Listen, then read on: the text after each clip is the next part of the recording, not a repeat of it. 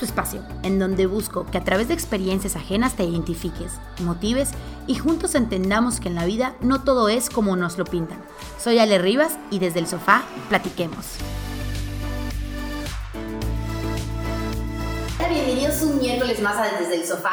Como cada miércoles estoy súper emocionada porque muchísima gente nos ha pedido este tema que creo que es demasiado importante de platicar, porque podemos tener muchas dudas al respecto, porque a veces no entendemos si estamos bien o si estamos mal, o que si sentimos es válido o es inválido, o hasta qué punto. Entonces hoy vamos a hablar del tema de celos con una, una persona que todo el mundo me recomendó, me decía tienes que entrevistar al psicólogo Raúl Domínguez, y yo empecé a averiguar y me di cuenta por qué. Entonces él es un Psicólogo da terapia individual y de pareja, es certificado del método Gottman y da terapia presencial de niña. Creo que hablar del método Gottman, y sí me gustaría saber, el psicólogo, porque a mí me trastorna el método Gottman, me encanta leer de él. Una, una persona amiga me, me introdujo al tema y empecé a leer y me di cuenta de tan de, un de ese estudio tan increíble que ha atravesado los tiempos, que ha atravesado barreras y que ha roto con muchísimas cosas y, paradigmas que existían en torno al amor. Hoy vamos a hablar de celos, sin embargo quisiera que me cuentes un poquito cuál es el método Gottman y por qué nace esas ganas de estudiarlo y además cabe recalcar que en México eh, es de los pocos certificados en este método tan importante y tan lindo que creo que puede ayudar a muchos matrimonios a decidir pues, el futuro de sus vidas. Así que muchísimas gracias de verdad por estar aquí y cuéntanos un poquito en qué consiste el método Gottman. Muchas gracias por invitarme, es un placer estar acá contigo. Hace muchos años, hace más de 40 años, John Gottman empezó a investigar sobre terapia de pareja y bueno, como investigador tú necesitas primero identificar qué investigaciones previas hay. Se pone entonces John Gottman a investigar y no encuentra prácticamente investigaciones sobre terapia de pareja. Había muchas opiniones de los psicólogos acerca de que para que una pareja funcione debería hacer esto, debería hacer esto otro. Y entonces él, descubre que la investigación era muy pobre y decide entonces hacer algo en Washington, en la Universidad de Washington, sumamente interesante e innovador. Él de cariño le llama el laboratorio del amor. Entonces él pide en la Universidad de Washington un departamento en el cual hay una sala, un comedor, una cocina, un dormitorio, un baño, y con autorización de las parejas, un equipo de psicólogos él observaban cómo se relacionaban las parejas. Y ahí metió miles de parejas, y a veces les dejaba tareas como, por ejemplo, que hable sobre algún tema de conflicto y observaba cómo podían solucionar los conflictos. Entonces, divide a las parejas en dos tipos, los másters en relaciones y los disasters en relaciones. Los másters en relaciones son aquellas parejas que reportan tener una buena relación de pareja y los disasters en relaciones son aquellas parejas que reportan tener una eh, mala relación de pareja o que acabe en divorcio.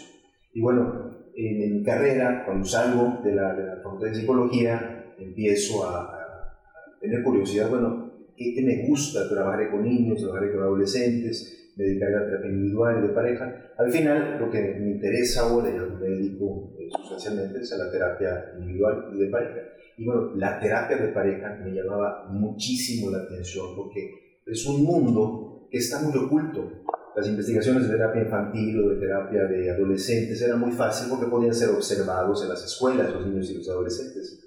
Pero el mundo íntimo de una pareja no podía ser observado, no había cómo. Y John, a través de esas investigaciones, pues nos permite a muchos psicólogos observar ¿sí? qué es lo que hace que una relación funcione y que una relación no funcione nunca había pensado que está muy fácil investigar a los niños, adolescentes o hasta los universitarios porque tienen un lugar en donde concurren todos juntos y, y, se puede ver diferentes perfiles. Pero así como hay diferentes tipos de personas, hay diferentes tipos de parejas.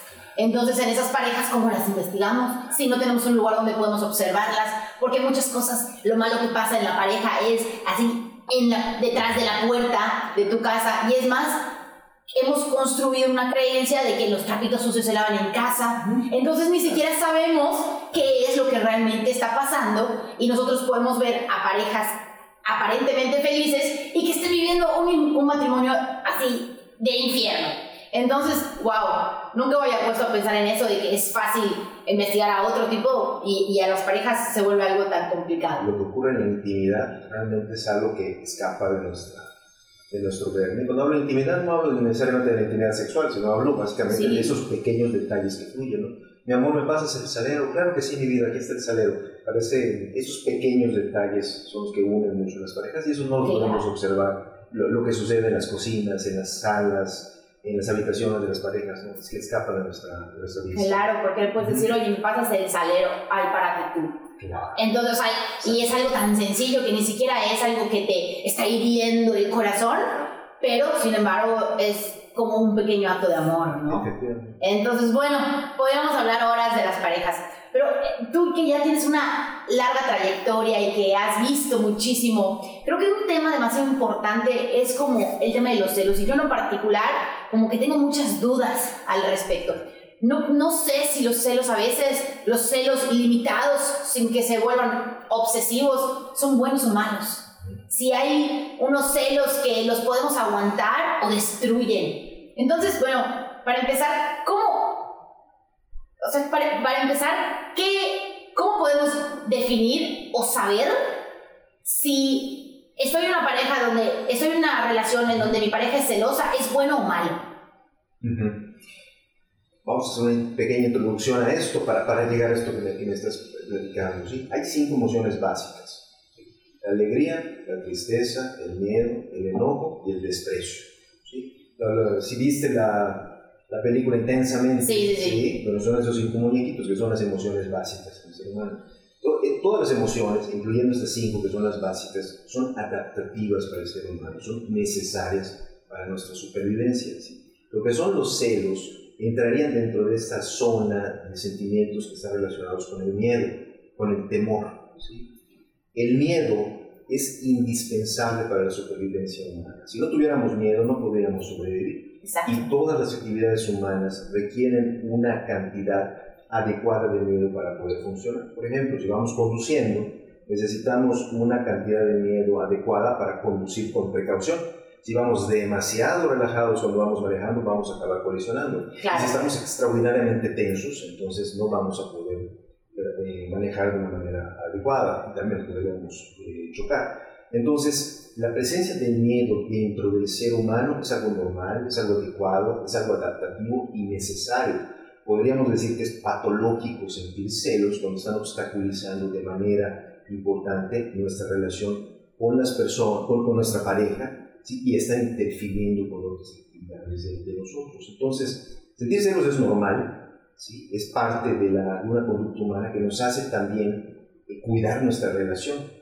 Un poco de celos es parte, es parte normal y creo que necesaria de toda relación. Oye, y cuando una, una pareja o una persona te dice, o, yo he escuchado, estás platicando con las amigas, dicen, ay, no, yo soy, no soy nada celoso, no soy nada celoso. Eso es hasta cierto pero el, ser, no, el no ser nada celosa, el tú autonombrarte que no, la verdad es que mi marido, mi pareja puede ir y venir y yo la verdad no estoy, no estoy preguntándole con quién está, pero ¿eso quiere decir que te vale la persona?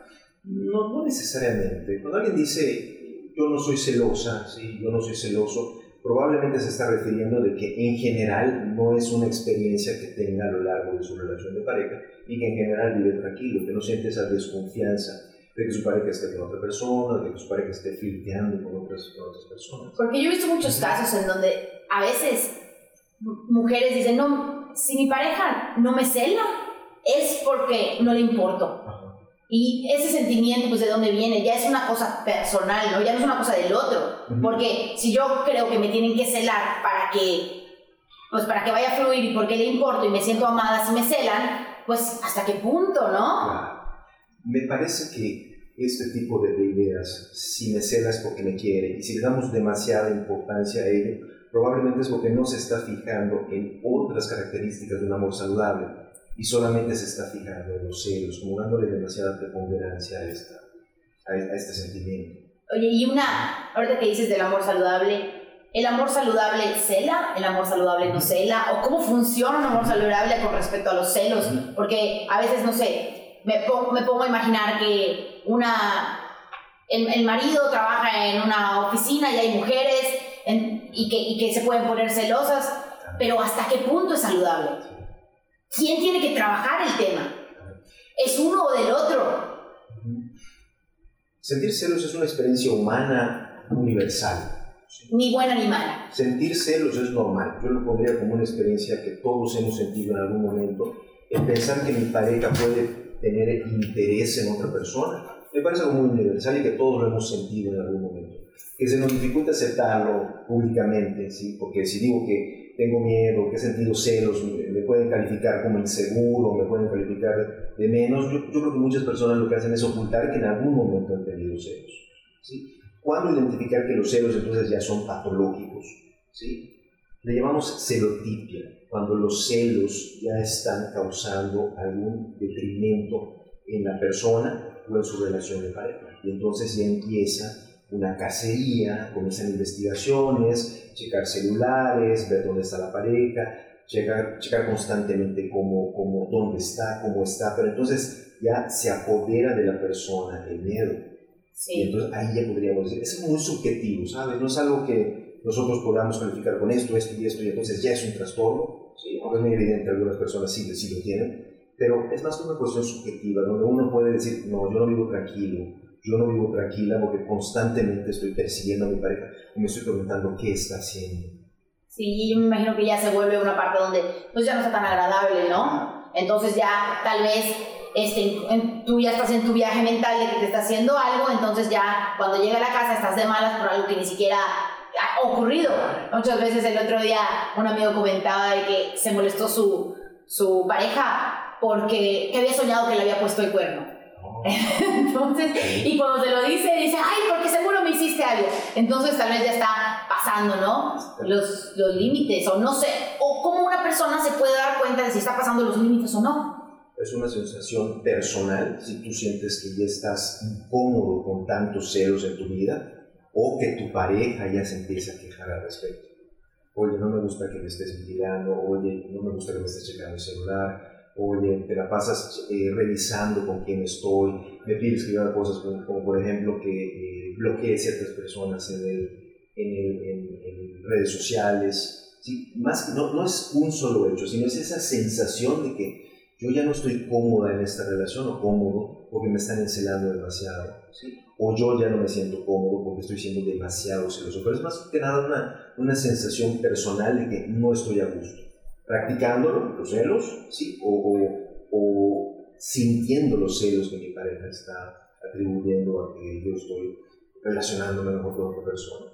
No, pues sí está, está difícil. ¿Y qué, ¿Y qué puedo hacer yo si me identifico que estoy, eh, que, que, me estoy obsesionando o que, que digo, no, no puede ser que yo ande pensando con quién está mi marido o lo que esté haciendo? O sea, dice, debe ser difícil darte cuenta de que estás haciendo algo hay una tendencia a ver a la persona que sufre de celos como el tóxico, la tóxica. Y, es tóxico? Y etiquetarlo como una persona patológica. Sí. Si estás demasiado celoso, esto acá nos está hablando de un, de un trauma. ¿sí? Nosotros somos el cúmulo de experiencias desde la infancia hasta, nuestra, hasta nuestro momento presente. Sí. Y esas experiencias pueden llevarnos a ser más o menos celosos, ¿sí? ¿Cómo se llevaban nuestros papás entre ellos? Por ejemplo, en algunas relaciones de pareja, los papás cursaron, por ejemplo, con alguna infidelidad, y entonces los niños pueden haberse dado cuenta de ello, y aunque no se hayan dado cuenta de ello, pueden percibir la angustia en el ambiente. Claro. Luego vamos creciendo, ¿sí? Y vamos teniendo amiguitos, amiguitas, diversas experiencias que nos hacen pensar cómo son los hombres y cómo son las mujeres. Y si dentro de mi idea de cómo son los hombres o cómo son las mujeres, ¿sí? no se puede confiar en los hombres porque son los infieles, o en las mujeres porque son muy coquetas, entonces me empiezan a grabar una serie de ideas, desde niño podría ser, ¿sí? Y que se van perpetuando a lo largo del tiempo. Y hay también experiencias más recientes que pueden estarnos afectando, por ejemplo, eh, los noviazgos, Tú pudiste haber tenido algún noviazgo en la secundaria, ¿sí? hace 10 años, 20 años, 30 años, en el cual tu novio te fue infiel. ¿sí? Y pudo haber, pudo haber sido muy traumático para ti. Y, y, la naturaleza del trauma es que, aunque tenga muchísimo tiempo, todavía puede estarte afectando. Entonces, te casas con una persona y empiezas a, se pueden empezar a detonar celos en ti que no necesariamente son por el momento de pareja, Puede ser por eventos previos que se están detonando a lo mejor por algunos incidentes menores dentro de tu relación o incidentes mayores. Por ejemplo, en mi consulta muy a menudo me buscan por casos de infidelidad.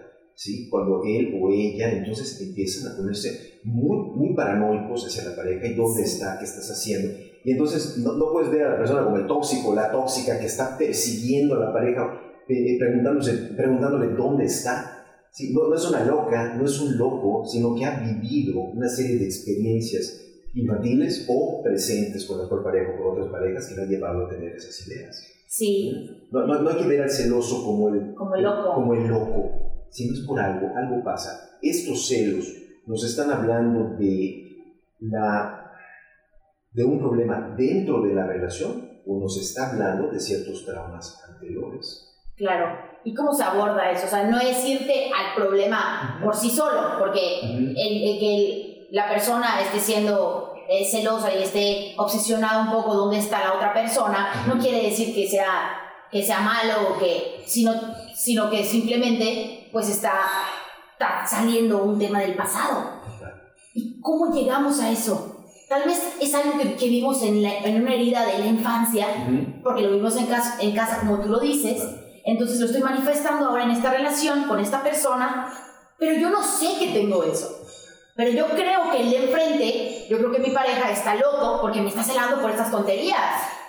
Y después, ¿cómo la pareja puede llegar a un consenso? Tan difícil porque ni siquiera es algo que se puede solucionar. No es el hecho así de- del momento, sino es un hecho del pasado que está afectando el momento.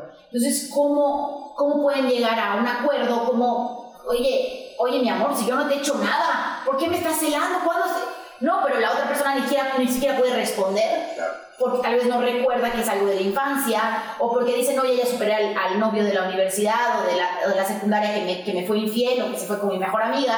Yo ya lo superé, no es eso. Pero tal vez ahí esté algo. Mm, claro. Vamos a hablar un poquito de John Gottman Sí. y de un doctor que se llama John Bowlby, que es, muy interesante para, contestarte lo que estás diciendo. Una de las grandes avances de John Gottman es que se dio cuenta de, la- de que la inmensa mayoría de los psicólogos nos fijábamos en el conflicto. Como cuando vemos en las series y en las películas, llega una pareja y la, la mujer critica al hombre, el hombre critica a la mujer, y el psicólogo es como una especie de mediador entre el hombre y la mujer, Sí, sí, sí. focalizándose en conflicto, conflicto, más se dio cuenta de que cuando los psicólogos nos fijamos demasiado en el conflicto, en este caso los celos, Ajá. ¿sí?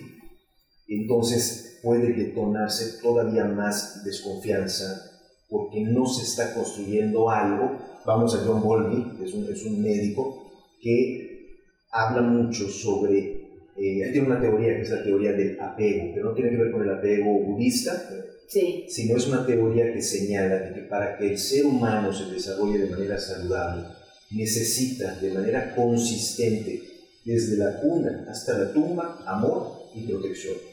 ¿sí? Entonces, lo que tendríamos que trabajar para que una pareja, para que una, para que una persona y una pareja logren superar, superar los celos, es que tenga experiencias rehabilitadoras, ya sea en el consultorio o sea en experiencias de la vida diaria con su pareja, que le permitan tener amor y protección de manera consistente. Entonces el antídoto, la manera para trabajar los celos no es trabajar directamente los celos, ¿no?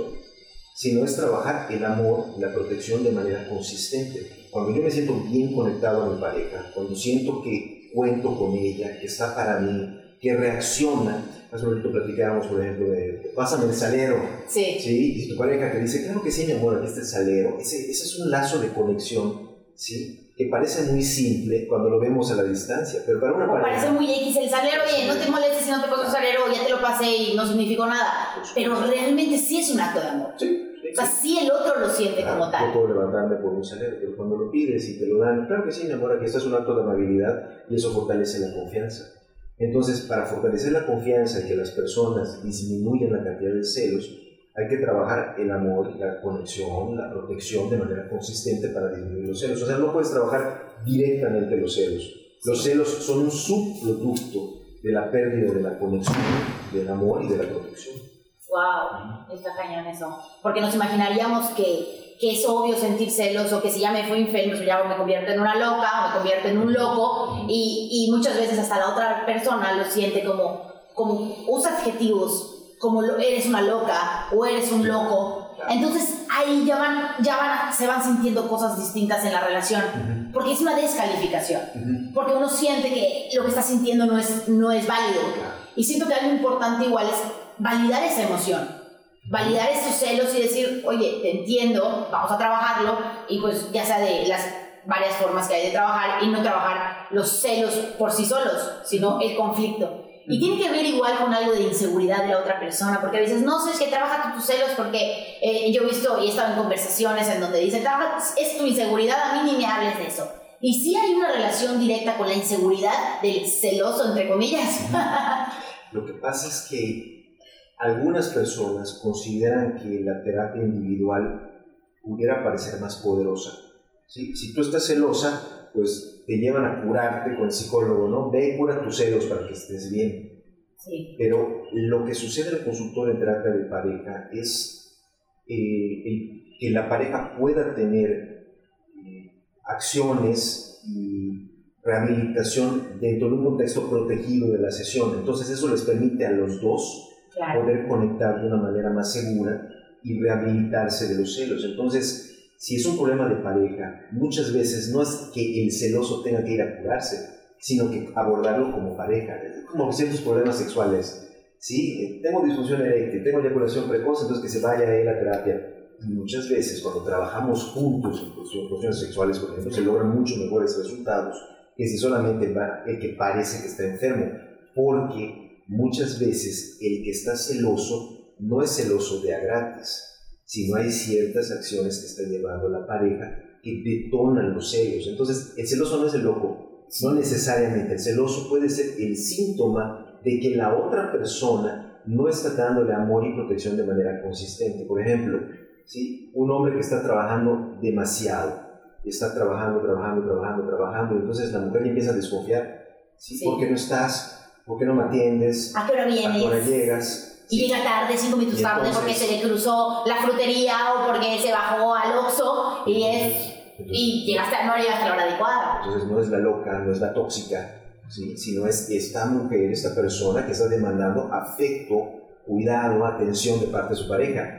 ¿sí? Y lo mismo puede ser al, revés, ¿no? Una mujer, por ejemplo, algo, algo muy típico, nacen los hijos y de repente los hijos absorben demasiado tiempo y esfuerzo de parte de la mujer y el hombre queda relegado. Y algunos hombres pueden empezar a sentirse muy celosos, incluso de sus hijos. Claro. No necesariamente de otra pareja, puede ser también de otra pareja, pero muchas veces los hijos también representan una amenaza para mí como hombre. Sí. ¿Sí? Entonces...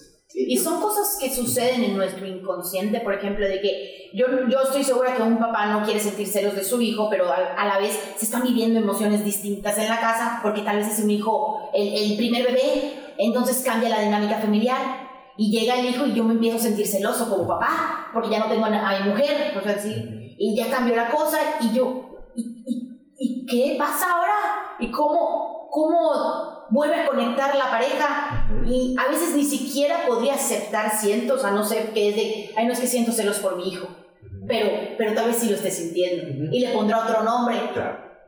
Sí, claro, a mí me dicen es que me siento abandonado, me siento abandonada, casi no tenemos tiempo para nosotros, eh, quiero hacer más el amor contigo, sexualmente no, no estamos conectados. Es una queja muy frecuente de los hombres cuando nace un bebé. ¿sí? Sexualmente nos, nos, hemos distanciado mucho, ¿sí? y entonces es esa demanda de quiero conectar contigo, quiero sentirte, quiero sentir que somos el uno para el otro. Pero de repente hay un, hay un, hay un bebé que a veces ya no es un bebé, ya, ya está en la cama entre nosotros desde hace muchos años. ¿sí? Y eso entorpece entonces el contacto y se puede empezar a sentir desconfianza. ¿sí? Yo, yo, yo invitaría a quienes nos escuchan a dejar de ver los celos como eh, a, la persona que está celosa como, como la persona tóxica, patológica, sino empezar a verlo como una persona que ha tenido ciertas experiencias de vida lejanas o presentes que le, que le han hecho estar muy insegura y que una, un gran apoyo para poder superar eh, los celos es lo que puede hacer tu pareja por ti. Porque si tu pareja está presente en tu vida, si tu pareja está cercana, te da amor, te da comprensión, está pendiente de ti. Son acciones que nos rehabilitan y que nos permiten superar los celos. Claro. Igual ahorita pensando, por ejemplo, siento que igual en, en alguna cultura o lo que vives en tu casa, en cómo somos la construcción de lo que somos, en donde estamos y lo que vivimos, pues puede ser, y yo he escuchado igual casos y escucho a muchas personas en, en diferentes, en la radio, en podcast, así, y que, te, y que hablan mucho de esta cultura en donde, donde no dejan a la mujer hacer ciertas cosas porque es mía. Y no sé si eso ya viene de una cosa de celos o es inseguridad o simplemente es una construcción social de algunos hombres que han hecho que, creer que la mujer se queda en casa porque es mía y yo trabajo y tú, o sea, yo hombre trabajo, salgo a trabajar y tú cuidadito y te ve alguien más. Y ahorita con todas las redes sociales eh, ya está cambiando igual y se está innovando el tema de los celos y lo que se sube y cuánto subes de tu cuerpo, cuánto subes de tu ropa. Porque si vas a la playa, si te subes en bikini y tienes pareja, pues tal vez, tal vez puede ser mal vista porque, oye, ¿cómo deja a su esposa o a su novia o a su pareja subir esta foto que está mostrando mucho? Entonces igual los celos pueden ir este, cambiando, ¿no? En diferente, dependiendo de, del lugar. Y yo creo que las redes sociales, como ese ejemplo de, de, hasta dónde vas a subir a dejar a tu pareja subir cierta foto, es como, oye, pues cada quien decide sobre su cuerpo, ¿no? Los psicólogos de, de mi edad nos ha tocado ver precisamente ese cambio. Me acuerdo hace muchos años cuando alguien empezó a decirme sobre que etiquetaron a una persona y que cambió su situación sentimental y cuando escuchaba esto hace muchos años, ¿qué, es esto? ¿De qué me está hablando? ¿no? Y era Facebook. ¿no? Y entonces eran nuevas maneras de relacionarse, nuevas, nuevos acuerdos dentro de las relaciones de pareja. Entonces, yo, yo te diría que cada, cada, pareja debe encontrar qué es lo que a ellos les funciona. ¿sí? Hay parejas para los cuales, por ejemplo, tener a un exnovio o a una exnovia dentro de sus contactos no es bien visto. Hay parejas para los cuales no, no, no existe ese conflicto. Lo mismo que decías, ¿no? las fotografías, qué clase de fotografías es adecuado subir, qué clase de fotografías no. Y generalmente lo que se busca es tener un, un, acuerdo que les permita a los dos estar tranquilos y fluir en la, en la vida. Los extremos creo que los extremos son aquellas situaciones en las cuales podemos llevar al límite al hombre y hacerlo demasiado celoso, o a la mujer hacerla demasiado celosa. Los likes, por ejemplo, es un tema de mucha frecuencia en el consultorio. Sí, claro. ¿Por qué le das like a esas mujeres? Sí, o compartes fotos, pues, porque hay, hay grupos, he sabido de hombres, de grupo de amigos, que suben, pues, hay cosas de mujeres y, y si, tu, y si tu pareja lo está subiendo, es como, pues, oye, no estoy haciendo nada malo, no, pero yo estoy sintiéndome así. Entonces ahí, lo, pues, ¿qué, ¿qué, se recomienda hacer? ¿O hasta dónde es válido o sano? les comento a los, a los hombres y a las mujeres en el consultorio que, que cada pareja debe encontrar la zona donde ellos se sienten cómodos. Y trato de concientizar a, que seamos empáticos con nuestra pareja. Si tú estás recibiendo, el 90% del contenido pornográfico que se distribuye en el mundo es, es, está para, es para hombres, solamente el 10% se produce para mujeres. Entonces, si cuando un hombre recibe pornografía y está viendo pornografía, ¿qué, siente la mujer cuando el hombre está viendo pornografía? Inmediatamente, la inmensa mayoría de las mujeres van a sentir inseguridad. ¿Por qué estás viendo? ¿Por qué estás deseando? Sí, si me tienes acá, rey, ¿por qué estás viendo a otra mujer? Entonces puedes sentir desconexión. ¿Por qué conectas viendo a otra, otra imagen? ¿Sí? Y la otra persona, en este caso el hombre, puede justificarse. Pues si no estoy haciendo nada malo, no estoy tocando a nadie, si, si te empiezas a justificar de esa manera, entonces ya estás juntando dos problemas, que estás, eh, estás observando algo que te erotiza que a tu pareja no le gusta, ¿sí? y que además no estás tomando en consideración las emociones y los sentimientos de tu pareja. Ahora, si en tu relación de pareja ¿sí? Eh, tu esposa no tiene problema de que veas porno, pues bueno, es un acuerdo de pareja y están a gusto con ellos con eso, no hay ningún problema, pero creo que debemos de ser muy empáticos con las necesidades de la otra persona. Al final, ¿qué es más importante? ¿Estar viendo porno?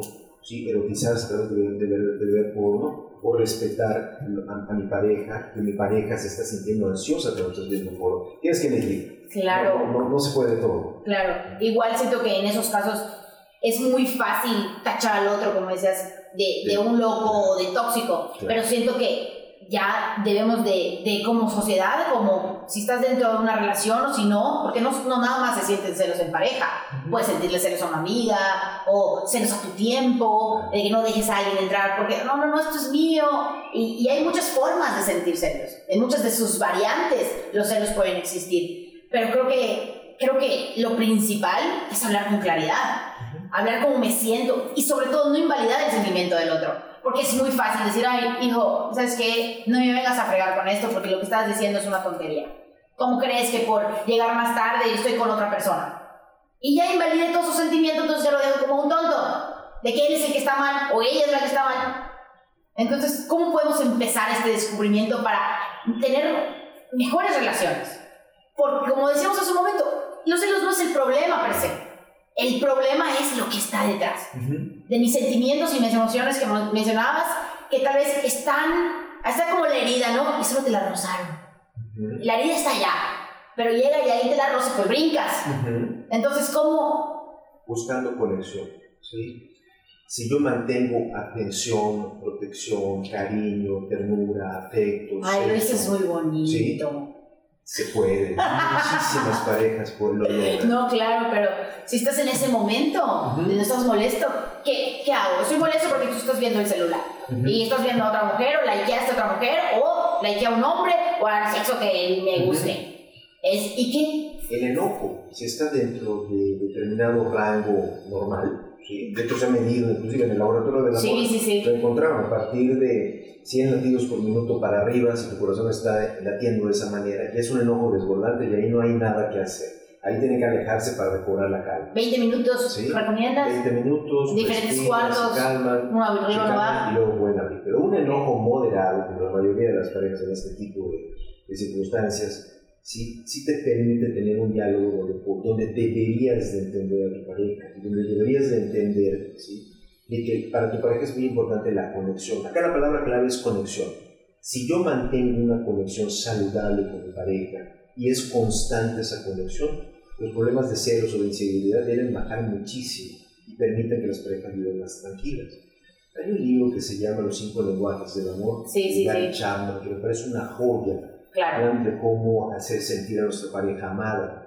Chapman nos habla de cinco lenguajes del amor y que si encontramos el lenguaje eh, primario de nuestra pareja, nuestra pareja se va a sentir profundamente amada. El primero es contacto físico, besos, abrazos, eh, caricias, eh, besos. El segundo es cosas materiales, regalos, regalos, pequeñas cosas que simbolicen amor. Lo típico es una flor, pero puede ser un chicle, un, helado, puede ser una, nota, pequeñas cosas materiales que significan te amo. El tercero es actos de servicio, que es hacer favores, ¿sí? subo la reforma de agua purificada, ya está lista la comida, ya está lista la ropa. El cuarto, te paso el salero. Te paso el salero, me das un vaso de, de, hielo.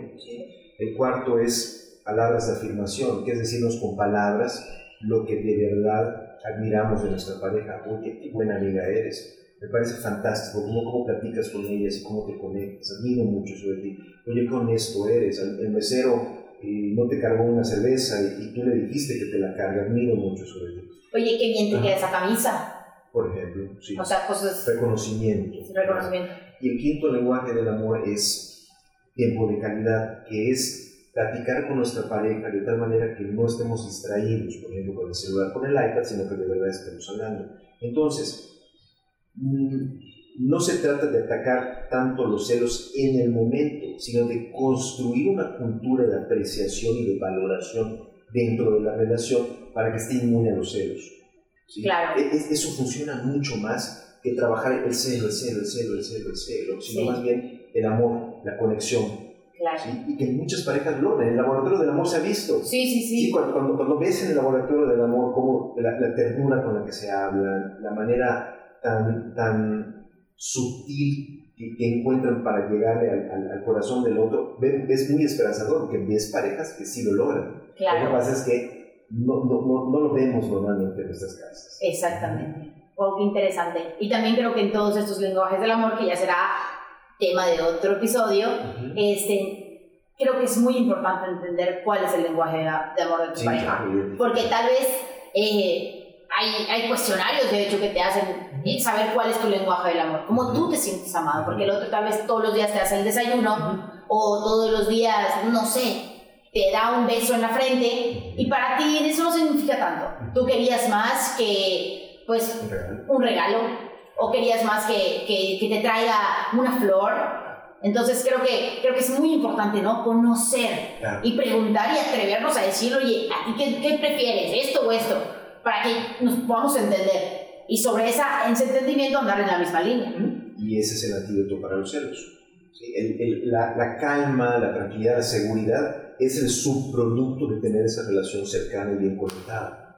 ¿sí? No, no es algo que se quita, te quito los celos, no, no, no los celos no se quitan, se construyen eh, imágenes, momentos, recuerdos positivos que hace que no tenga espacio los celos. Claro, o sea, que si antes los celos eh, eran 30 eh, centímetros, o sea, como que me lo imagino como una regla, antes así explotas y después, bueno, ya con todos esos actos de servicio, con amor, con la ternura, con los favores y con construir momentos de calidad, pues van, se va haciendo más chico, entonces ya se vuelve algo, pues, mucho más leve, ¿no? Me encanta este término. Yo cuando me llaman la cuenta bancaria emocional. Ah, sí, ya. La cuenta bancaria emocional es la suma de esos pequeños recuerdos que guardamos en nuestro corazón, que nos recuerdan que nos quieren, que nos aman, que somos importantes para nuestra pareja. Son instantes, pequeñas cosas de conexión que hacen que nos sintamos amados. Ay, no, pues qué bonito. De verdad que me podría quedar horas hablando contigo porque siento que una cosa nos lleva a otra y, y, es la pareja, pero igual la importancia de hablar con claridad, pero igual los celos. Entonces son tantas cosas que van alrededor y tantas cosas que no vemos, pero que están existiendo. Que las parejas se están dando y que, no, y que, y que cuando cierran la puerta pasan cosas dentro de la casa. Que uno puede sentirse feliz, pero a la vez cuando llega a su casa dice chinga. Como decía un, un, un amigo, yo trato de llegar lo más tarde para que mi esposa ya esté cansada entonces, pasan tantas cosas en, en, una vida en pareja y creo que es probable construir. Creo que se puede construir en, base, en, en una base sólida. Y pues con todos estos, con todas estas, pues, herramientas que, que se están proporcionando, creo que se puede llegar a mucho. De verdad que te agradezco muchísimo, Raúl, por, por estar aquí, por tu tiempo, por tu disposición y sobre todo por compartir. Porque compartir es un acto sumamente generoso de lo que tú estás viendo en consulta y que estás trayendo aquí para que más personas puedan, pues puedan escuchar, puedan ver y puedan sentir esto y, y ponerse como a conocer un poco mejor. Y si nos conocemos mejor, pues van a ser mejores nuestros vínculos y nuestras relaciones. Me encanta pensar en la terapia como un espacio donde desarrollamos mejor conciencia de nosotros mismos y de nuestra pareja, y que si incrementamos esa conciencia, podemos apoyar a que, esté mejor esa pareja. Claro. esa es la idea central, desarrollar mejor conciencia para, para estar mejor todos. No, pues qué bonito, de verdad que te agradezco muchísimo por estar aquí, por compartir y pues por tu tiempo. De verdad que muchísimas gracias. Otra muchas gracias. Pues bueno, nos vemos el próximo miércoles en Desde el Sofá.